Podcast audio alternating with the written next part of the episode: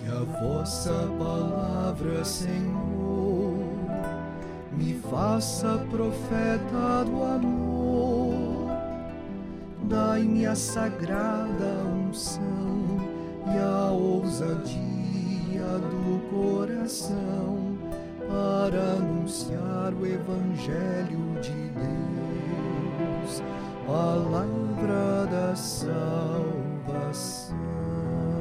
Estar preparado para a vinda de Jesus Cristo. Queridos amados irmãos e irmãs, nós celebramos a liturgia do 32º domingo do tempo comum, que convida à vigilância. Recorde-nos que a segunda vinda do Senhor Jesus está no horizonte final da história humana.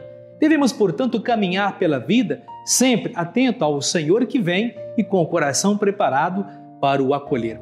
A primeira leitura do livro de sabedoria apresenta-nos a sabedoria, dom gratuito e incondicional de Deus para ser humano. É um, é um caso pragmático da forma como Deus se preocupa com a felicidade do ser humano e põe à disposição dos seus filhos a fonte de onde jorra a vida definitiva. Ao homem e à mulher resta estar atento, vigilante, disponível para acolher em cada instante a vida e a salvação que Deus lhe oferece.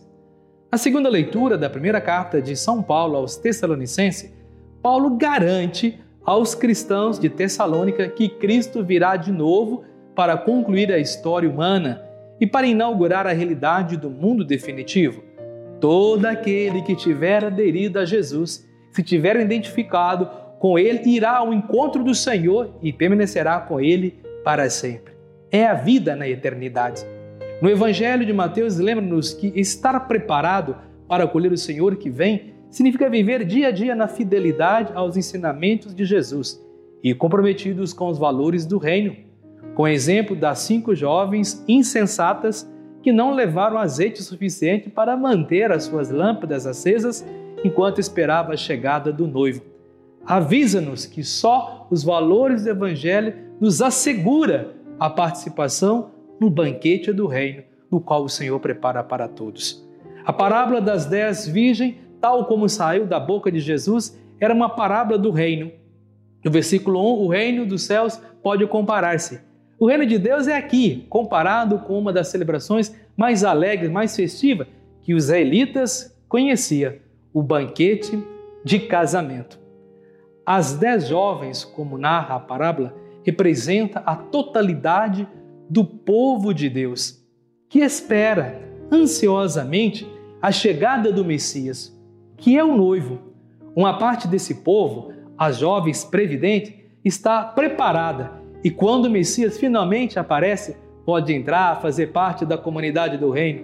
Outra parte, a jovem descuidada, incessada, não está preparada e não pode entrar na comunidade do reino. A parábola original constituía, pois, um apelo aos israelitas no sentido de não perderem a oportunidade de participar da grande festa do reino. Algumas dezenas de anos depois, Mateus retomou a mesma parábola adaptando-a às necessidades da comunidade. A parábola foi então convertida numa exortação a estar preparado para a vinda do Senhor, a qual pode acontecer no momento menos esperado. A festa é, neste novo contexto, a segunda vinda de Jesus. O noivo que está para chegar é Jesus. As dez jovens representam a igreja que, experimentando na história as dificuldades as perseguições, anseia pela chegada da libertação definitiva. Uma parte da igreja, as jovens previdentes, está preparada, vigilante, atenta. Quando o noivo chega, pode entrar, fazer parte do banquete da vida eterna. A outra parte, a jovem descuidada, não está preparada, porque apostou nos valores do mundo, guiou sua vida por eles e esqueceu dos verdadeiros valores do reino. O que é que significa, na perspectiva de Mateus, estar preparado para acolher a vinda do Senhor. Amados irmãos e irmãs, significa escutar a palavra de Jesus, acolhê-la no coração e viver de forma coerente com os valores do Evangelho. Estar preparado significa fundamentalmente viver na fidelidade aos projetos do Pai, amar os irmãos até o dom da vida em todos os instantes da nossa existência.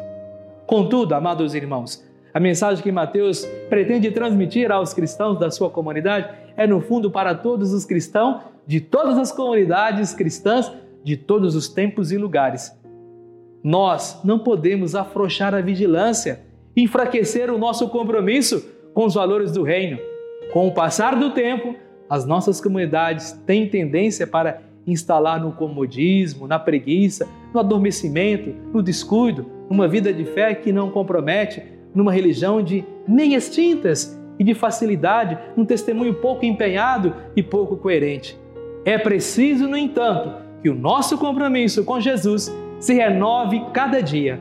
A certeza de que ele vem outra vez deve impulsionar-nos a um compromisso ativo com os valores do Evangelho da fidelidade ao ensinamento de Jesus e ao compromisso com o reino. Por isso que São Paulo nos exorta: acorda tu que dormes e Cristo te iluminarás. Vamos viver de fato na presença do Senhor e testemunhando o seu evangelho. Convidar todos os amigos e amigas das redes sociais, vamos juntos evangelizar. Escreva em nossas redes sociais, ative o sininho de notificações, comente, compartilhe. Sejamos homens e mulheres do evangelho, comprometidos com Jesus Cristo e que Deus nos abençoe e proteja. Ele que é Pai, Filho e Espírito Santo. Amém.